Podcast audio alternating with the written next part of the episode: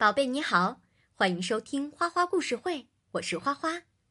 宝贝，今天我要给你讲的故事叫做《大灰鸭和胖胖熊》。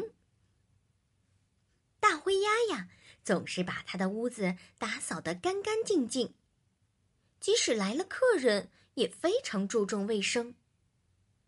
而胖胖熊呢，常常把家里弄得乱糟糟的。那后来，这两个人能成为好朋友吗？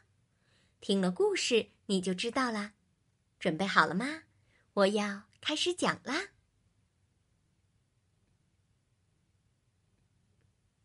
大灰鸭把他的屋子打扫得干干净净。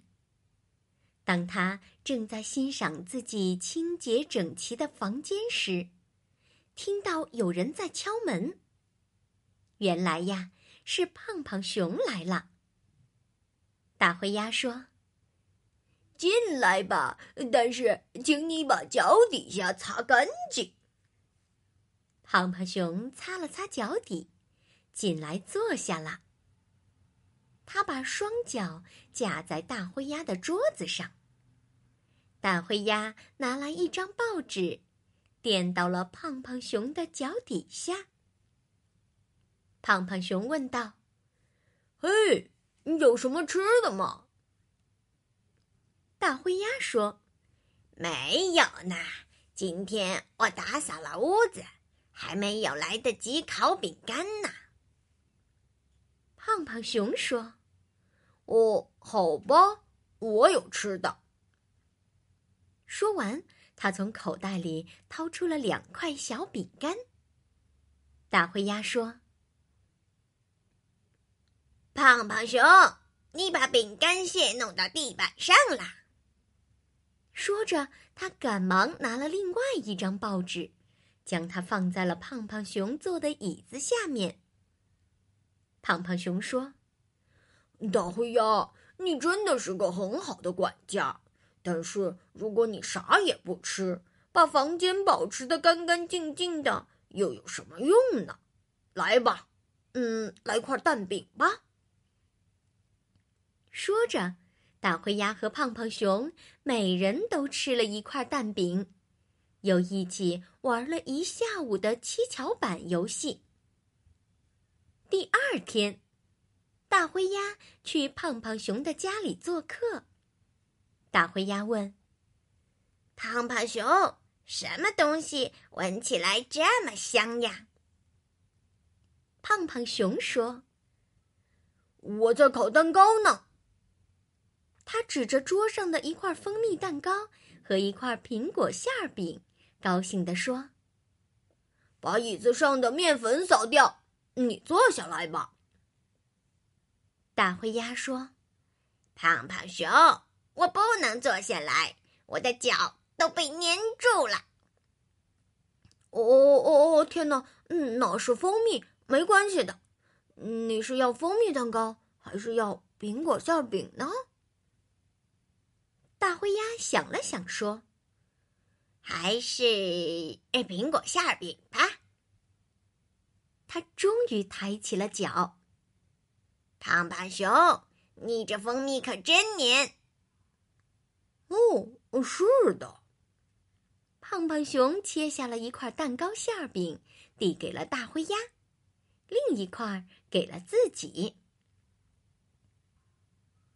大灰鸭说。胖胖熊，我可以要个盘子吗？嗯，不行，盘子是脏的。嗯，那我可以要一把叉子吗？嗯，不行，叉子也是脏的。哎呀，胖胖熊，那我要用什么来吃馅饼呢？嗯，对不起，大灰鸭。嗯，今天我烤了东西，所以没时间打扫房间，也没有洗盘子。或许。你可以先用一下你的翅膀，来吧，吃吧，这馅饼的味道还是很不错的。就这样，大灰鸭吃完了，它舔了舔翅膀，说：“胖胖熊，我必须得说，你是一位很糟糕的管家。嗯，但是你做的苹果馅饼是我尝过最美味的。就在第二天，胖胖熊又去了大灰鸭的家，可是呀，大灰鸭不在家。胖胖熊还是进了屋，把六个小蛋饼放在了桌子上，留了一张纸条，上面写着：“胖胖熊做的。”当胖胖熊回到了家，他惊讶极了。天哪！我肯定是走错了房间吧？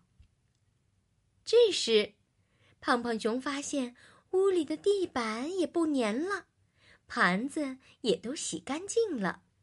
他也在桌子上看到了一张纸条，上面写着：“大灰鸭来过。”胖胖熊想。我一定得好好的谢谢大灰鸭。就在这时，传来了一阵开门声，是大灰鸭来了。谢谢你，胖胖熊，我真是太高兴了！看到你的蛋饼，我才想到今天是我的生日呢。胖胖熊也不好意思地说：“我也非常惊喜。”我从来没见过这么整齐的房间。哎，不客气，因为我们是最好的朋友。哦，对对对，快点进来吧，我们一起吃饼干。宝贝，故事讲完了。这两个朋友真是太完美了，一个喜欢收拾家里，把家弄得干干净净、整整齐齐的。另一个呢，喜欢做饭，每次做出来的食物都香喷喷的，很让人满意。如果他们俩住在一起，是不是生活会更好呢？讲完了这个故事呢，花花还想说，我们每个人都有自己擅长的事情。那如果你在交朋友的时候，只盯着别人的短处，嗯，就会很不开心。但是，如果想想别人的长处，也许正是可以帮助到你的地方呢。这样，大家就可以玩的很开心、很默契了。你说对不对呢？好了，宝贝，今天的花花故事会就到这里啦。感谢你的收听，咱们下次再见。现在该睡觉了。快闭上眼睛吧，宝贝，晚安。